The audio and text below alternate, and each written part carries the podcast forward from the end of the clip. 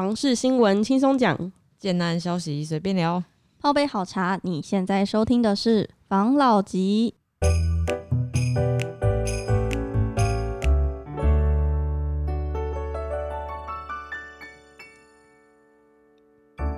关心你的房事幸福，我是房老吉。我是大院子。我是武同浩，来，我们今天要讲什么？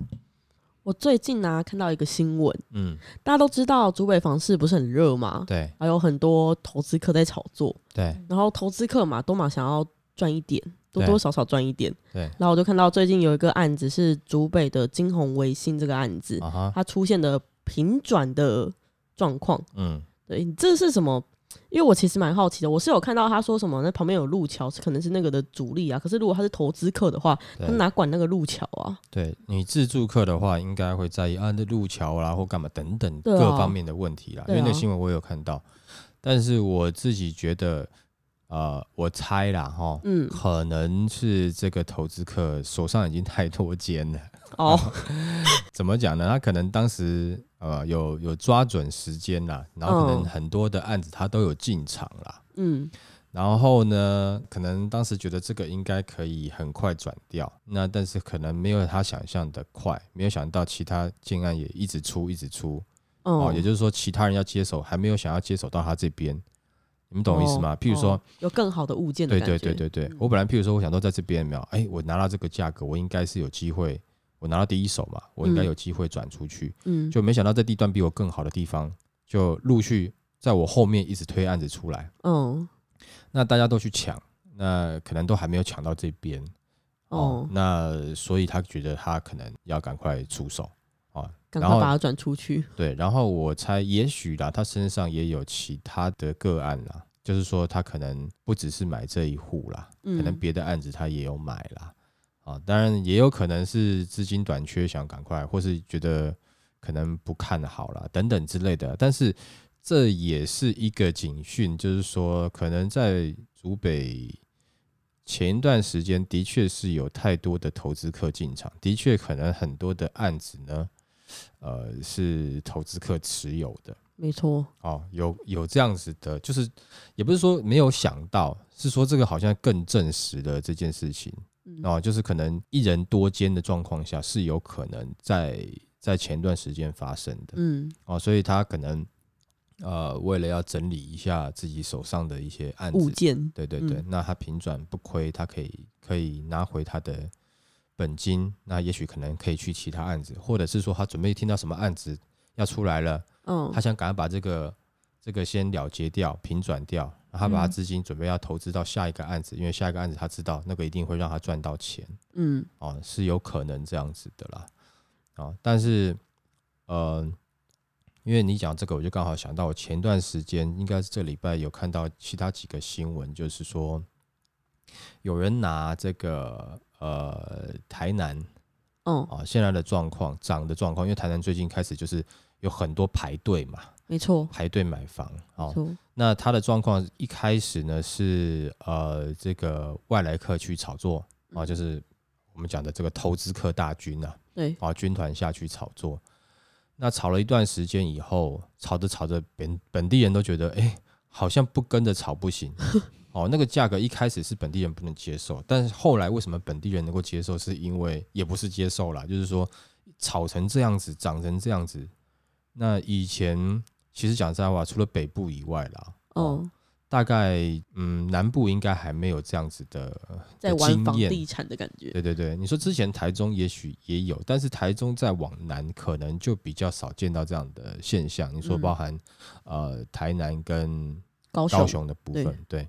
那现在等于是本地人都已经开始排队，好、在在买房子了，嗯好、而且是漏夜哦，就是你知道真，的真的是漏液耶，嗯。这不怕被查呢？啊，对啊，就是拼了命。但是好像听说有相关单位去了解了，好，但是这个状况有人就把它拿来跟呃这个二零一四年、一三年、一四年的青浦比较了，好像是哦。二零一四年，那那个时候青浦也有一两个个案开始就是有漏液开始排，在那之前也是外地人在炒作，后来可能呃也有本地人进入炒作，嗯那那个时候就当那个漏夜排建案的买买到房子啦，啊，马上 clean 啊，这个状况发生之后，隔没有多久吧，好像半年左右吧，嗯，然后房市就突然往下，那个有点像悬崖式的往下掉，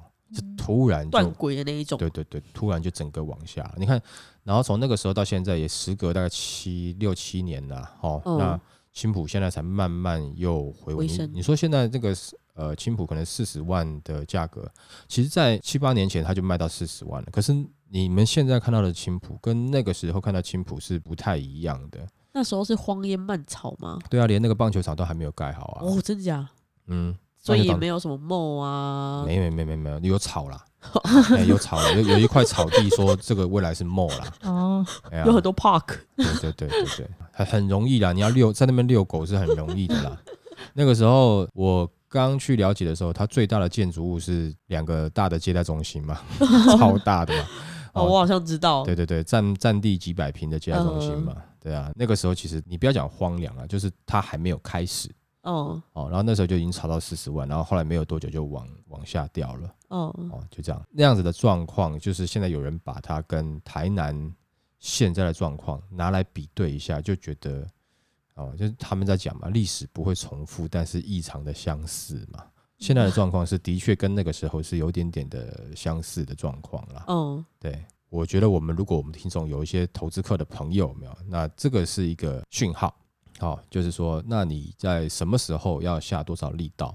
哦，但是这个讯号也许只是一个很前期的一个点啊，不是说已经确定现在房市会走向，因为看起来这几年房市不是会不会到跌的状况了。嗯嗯，哦，真的是说像现在这样子，呃，这么热络的情况可能会趋缓了，这当然是大家的一个看法啦。嗯哦，那就是说，可能价格也许你要下修是真的是有难度了，因为我们前面之前好几集讲过嘛，政府对吧，在标售土地对，买地本来就贵了啊。嗯，所以整个的地价上涨。那现在，因为我们之前有讲过嘛，以前就在前一段时间，有一些建商他在跟你讲说，这个呃原物料上涨、人工上涨啊，嗯我们有一些就讲说这个不一定，为什么？因为它有的可能是在涨价之前，它已经跟营造厂签好约了，那就照合约走，除非说他自己有良心发现，觉得说啊好啦好啦，那我再补贴你一点。嗯，可是现在之后的这个建商，他的确成本就上去了啦。嗯哦，但是你等未来，譬如说这些呃原物料的这些价格如果降下来的话，它会不会再降回去？它当然不会嘛。对呀、啊，就是有良心的市场已，经接受这个价格对对了。对，顶多缓缓降，也但是也我觉得也降不太回去了啦。哈嗯那即使是这样子哦，就是说在未来的状况下，你说看到这个房价会不会因为没有那么热络，价格下跌？我觉得是有一点点难度啦。但我们嗯讲的是说，你目前已经是在，当然你如果你现在往周围一点地区买，我们之前讲的就是说，你不一定要抢在蛋金黄华区，对对对，那你还是可以选到便宜的建案嘛。但是如果说你还是要在那个区域买预售案的话，我想价格不会降太多了，那他就宁愿慢慢的卖了啦。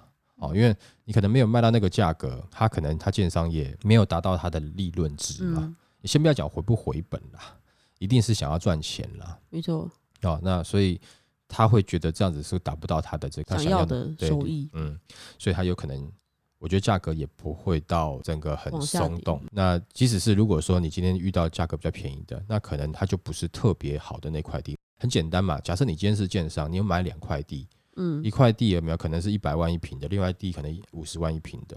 嗯那现在房市没那么好的话，请问你会推一百万，你还是推五十万的？五十万呢、对？因为你想要把总价压下来嘛。那一百万的怎么办？放一放嘛，放到下一波涨起来的时候，那我就两百万一平卖，哇靠，对不对？很有机会哦。对对啊，你们会觉得哇夸张，对啊，但问题是现在，因为刚刚讲到的是竹北嘛，竹北嗯现在的房价就是说，如果说你以北客去看，都嗯其实觉得说，自住客，我讲自住客，嗯，哇，这个价格会不会有一点偏高了？对哦。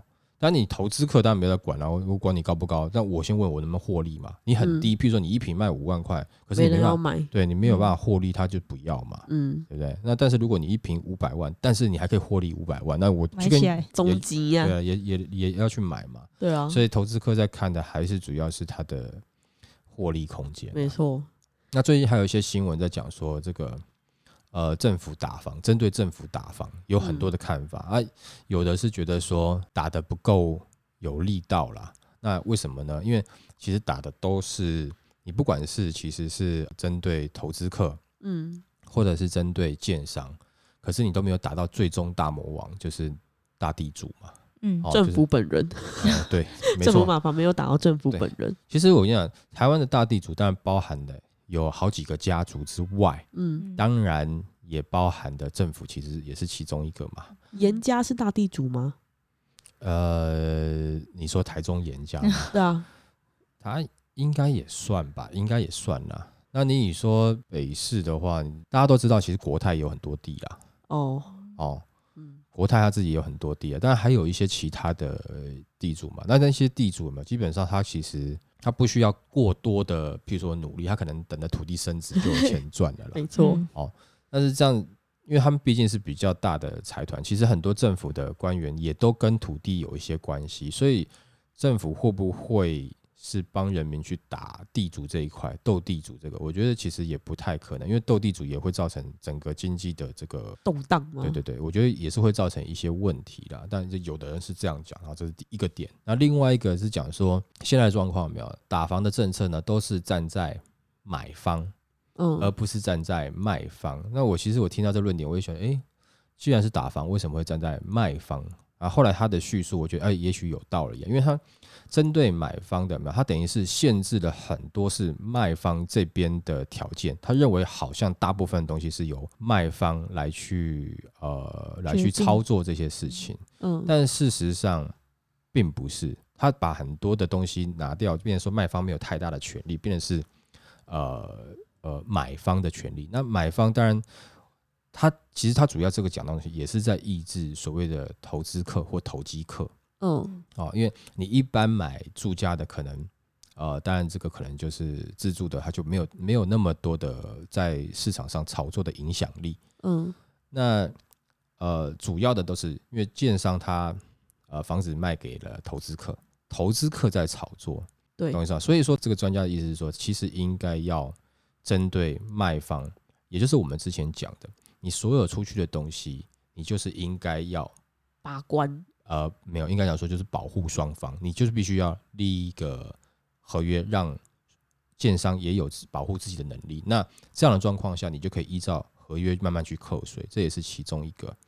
那还有另外一个，就讲说现在不是在公布说，针对这个房子不能转约，对换约这件事情，好、那很多人很紧张。其实我们之前有讲过，这真的没有什么好紧张，就是以针对投资客来讲，因为讲实在话，比合约更难管的其实是红单了。红单是这样，就是我签下这个红单之后，我就是这个房屋买卖预订单，嗯，我签下去之后，你建商这个房子就不能卖了嗯啊，我持有在手上，但是这个又不是一个正式的合约，请问你政府怎么查？我不是正式合约，我是预预购啊，哎、就是我好像拿了，譬如说号码牌，嗯，我排队，它不是一个正式的合约，它不具，法律效益，其实还是有啦，因为它上面有讲说，就是你线上不能卖啦，嗯。嗯。哦，但是像这样的东西，你政府没有去查，你查的是正式的合约，嗯。那通常啦，以前就是我们在买，就是红单一直转转转转到最后，没有，呃，可能那个自助客是签约的，哦。嗯转到自助客手上，自助客去签约。可是那跟你现在去针对这个可不可以换约这件事情，其实就是因为有一段时间有没有，大家就是不太喜欢红单炒作，因为建商会觉得那个时候主要是因为有些建商觉得我的房子明明可以卖，嗯。我明明可以卖比较好的，啊，你是个投资客，你没有要真的要买，你只是想要赚钱，你跟我拿了一户，嗯好了，，那如果你真的买下去就算了，结果你到你最后你卖不掉的时候，你又要退回来给我建商啊，那我就觉得不舒服。嗯，那我顶多只能扣你，那可能你那个红单才五万块，我扣你那五万块干嘛？嗯我可能你可能跟我手上拿了三个月，这三个月是我的强销期呢。嗯啊，我要卖的时候我没有房子卖，啊，我强销期广告都打完了，我卖完了以后，你房子丢回来给我说你你你转不掉，嗯那其实建商就觉得不高兴，所以其实很多时候的建商就已经慢慢不想要采用红单模式，想要签约模式。你至少怎么样，你就是得买，因为你签了约了嘛。但我同意你换约嗯啊，你是你以前是投资客嘛，如果你想你想要转转让红单，但我建商也想要保障啊，你不要跟我签红单，我没有保障。你跟我正式签约，如果说你转不出去，你还是得买。那你这一户你拿走，我没有意见。不然的话，嗯你就像红单一样，三个月后你又退回来给我，嗯对不对？那我三个月这当中的广告预算我已经用完了，我可能就抓这三个月好好的来卖我的案子嘛。就我嗯我要卖的时候没有这个房子可以卖，等我三个月的不管是我的接待中心的租期已经到了，嗯。广告费已经花完了，我要撤场了，你房子丢回来给我，那我就留一户在手上干嘛？我要丢丢五九一是吗？是吧？你懂通常都会这样子，就是嗯。不逼不得已。但是以前建商不喜欢丢五九一啦，以前啦，嗯。他会觉得那个好像是我案子卖不动我才丢五九一啊，哦，嗯，我不想要营造这种，感觉。对我想要让人家觉得，哎、我们这家建商出来的东西一下就是卖完，不要有余污。嗯，我们品质很好嘛，大家会嗯。抢嘛，嗯他喜欢呃市场上给他这样的一个形象嘛。好，也就是说那个时候是因为建商他不想要，大部分的建商比较不喜欢红单投资客这样乱搞的状况，所以嗯建商都希望这些投资客你就是签约，我嗯同意你换约。好了，那现在政府说，那我就不准你换约了。那得到的结果是什么？有部分的，我不能讲全部，有部分的一定又会跑回去红单的模式了嘛。嗯嗯哦，就先不讲其他的，就有可能会有红单的模式又会开始跑出来了嘛。就是以上这段期间里面有很多的，因为其实最近的这个房市炒作真的是有一点点，过头了。我们觉得是有点太热络，但是嗯看起来好像它还没有那么明显要快速这个降温的这个趋势嘛。嗯嗯哦，那就把以前其实讲实在话，又套回刚刚那句话，就是历史不会重复，但是真的十分相似。其实这时候的状况跟之前以前青浦有一段时间的状况，跟呃之前譬如说呃你说竹北有一段时间这样的状况，嗯台中七期那时候有一段这样这样的状况，嗯就是它它就是很类似的这个剧情一直在演，类似。嗯啊，所以你会看到，哎、好像有那么一点点的，有一点点那种味道出现。嗯，那包含我们之前讲说要升息，现在已经开始在升息了嘛？没错。那也有专家在分析说，升息到底会对这个投资客或是自住客或买房的人造成什么样的影响？嗯嗯那也我们就像譬如说以，他是用一个一千万的房价一千万的的金额来举例了哈。嗯那他可能我们现在是一点多趴嘛，对不对？他如果说升息一码，他大概是这样子算了，升息一码，你可能就是呃多一千块，嗯哦，就是你房房贷可能要多一千块的利息。那他升息了五码，你就多了五千六千哦，大会升到概六千五。码吗？该不会一次吧？当然不会，它会慢慢升上去，因为但是他们，我跟你讲啦，老一辈以前在买房子的房贷，房贷的利息跟跟信用卡利息很接，那十几趴啊，嗯十几趴，你现在才一趴，真的，我阿妈之前买房子的时候，她也没有多老啊，他嗯但是他买在买的时候是七趴。嗯那，时候我在听他在讲的时候，我想说，七趴八趴是后来的，对，我想说哦很高哎、我那时候在算，嗯就是他的利息已经快要比他的本金高了，对啊，很恐怖、欸。以前有一段时间是这样子啊，有一段时间是这样子啊。那你这个，因为毕竟利息是是浮动的，他真的嗯调你跑了，譬如说他真的调了十码了，诶，那你有可能的嘛？你每个月就有一万多块的利息房贷要缴哦，你就多了一万多块哦。那对嗯一般的自住，比如说上班族来讲。啊，你不是投资客来讲，你一个月多一万多块的话，你就有可能会影响你的生活了啦。对啊，嗯这打房到底是在打谁啊？对啊，像像这样的状况，其实讲实在话，就是我自己是觉得啦，政府其实不会让这个利息高成这样子啊，因为高嗯真的是高成这样子的话，他可能就是选完这届没有下一届了啦，很有可能啦，哦是不会高上去，但是它会不会慢慢调上去，让你的的钱变成哎一千、两千、三千，呃有可能，嗯有可能。但是我个人的看法，我觉得台湾的政府应该不至于让这个，他可能会想办法去抑制这个房贷利率的利息爬数，嗯不要上涨的太夸张了嗯哦。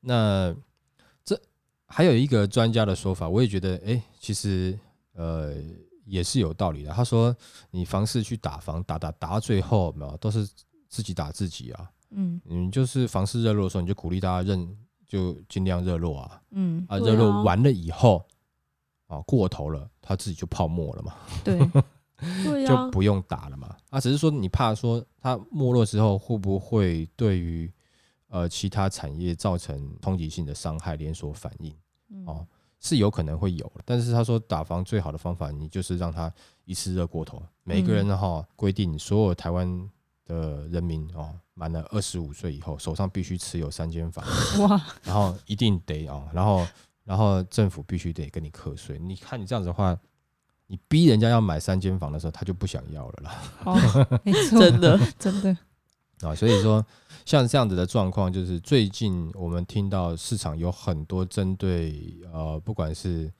呃投资客哦，或者是自助客，那这些是一些现在市场上感觉上听到的一些消息嗯哦，嗯或是一些风声，或是一些状况，我们自己感觉是还没有到这么的悲观啦。嗯，哦，其实还没有那么悲观啦。讲实在话，还是感觉得到，不管是自住或是投资市场是还挺有力道的嗯哦，还挺有力道的。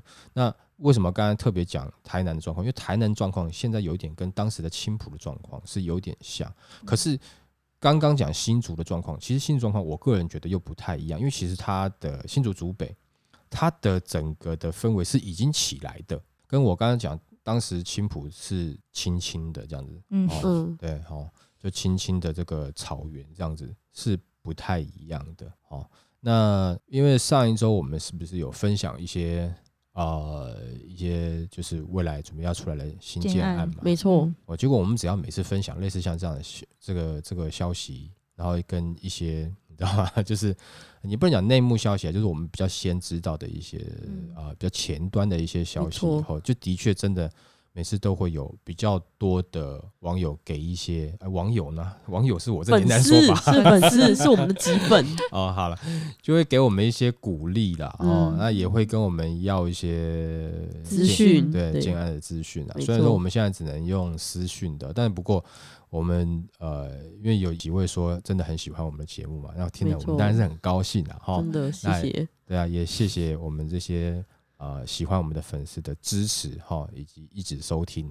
那当然我们就会把呃更多我们觉得可以拿来参考的资讯，有没有？就尽量在我们的频道上面跟大家分享。嗯，嗯，哦，那也希望各位 stay tuned，有没有？就是啊，持续关注我们，好不好？好，那我们今天就分享到这边，好不好？好，好，谢谢大家收听这一集的防老集。拜拜